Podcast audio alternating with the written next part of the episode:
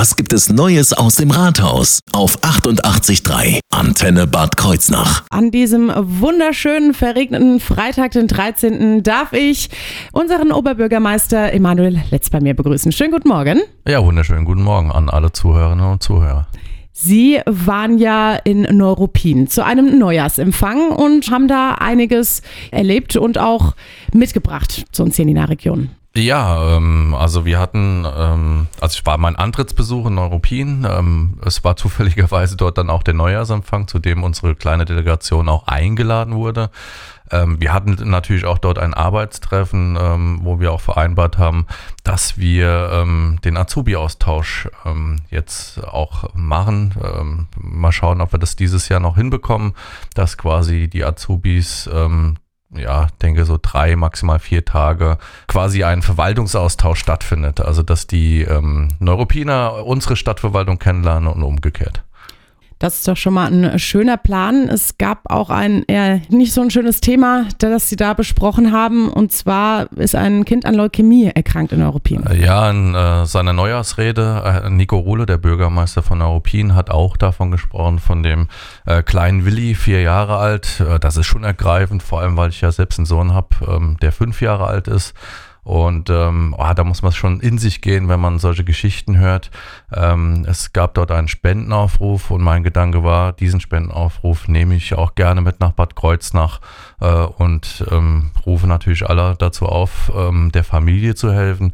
Er ist an Leukämie erkrankt, die Chemotherapie ähm, hat schon begonnen.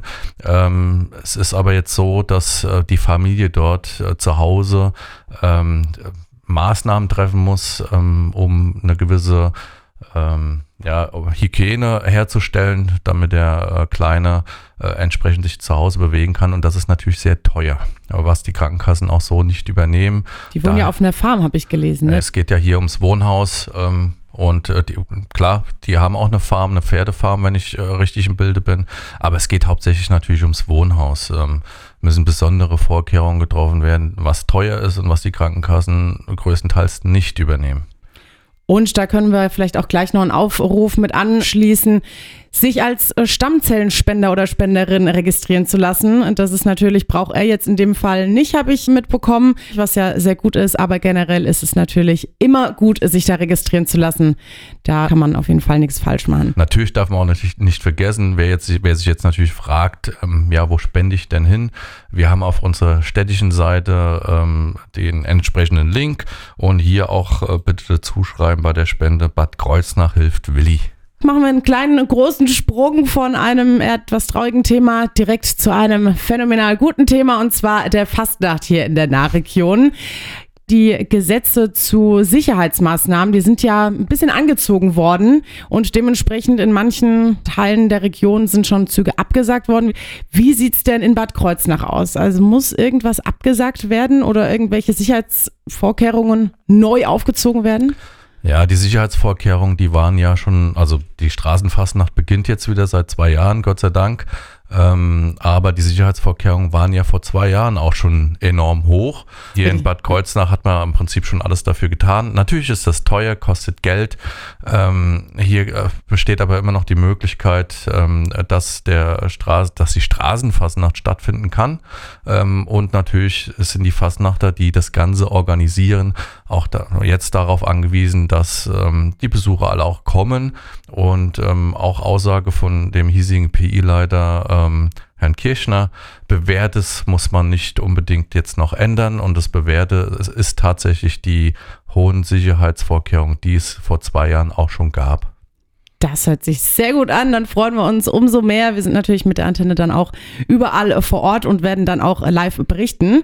Kommen wir nochmal zu einem Erdrutsch, der hier in der Region passiert ist, was jetzt nichts super krass, ja, phänomenales ist, aber hatte trotzdem Auswirkungen und dementsprechend musste der Hangbereich an der Salinenbrücke gesichert werden. Ja, durch die Witterungsverhältnisse, die es gab, Frost, Wasser und allem drum dran, ähm, hat sich Gestein gelöst. Ähm, das wurde vom Bauhof abgesichert und wird jetzt auch wieder ähm, entsprechend zurückgebaut. Ähm, und ähm, ja, ähm, mehr gibt's dazu eigentlich nicht zu sagen. Es ist auch nichts passiert. wie gesagt, alle Vorkehrungen werden und wurden jetzt auch getroffen. Dann bleibt uns nichts anderes übrig, als ein schönes Wochenende zu wünschen. Vielen Dank, dass Sie da waren, Herr Oberbürgermeister Emanuel Letz. Ja, vielen Dank. Schönes Wochenende. Danke. Neues aus dem Rathaus. Auch nächste Woche wieder. Immer freitags zwischen 8 und 9 auf 88.3 Antenne Bad Kreuznach. Wenn's draußen kalt wird, heizen wir euch richtig ein. Mit dem Supermix. Antenne Bad Kreuznach.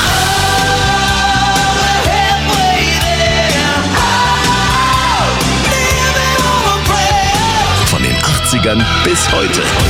Hey, I just met you, and this is crazy. But here's my number, so call me maybe. Mehr Abwechslung im Winter. Where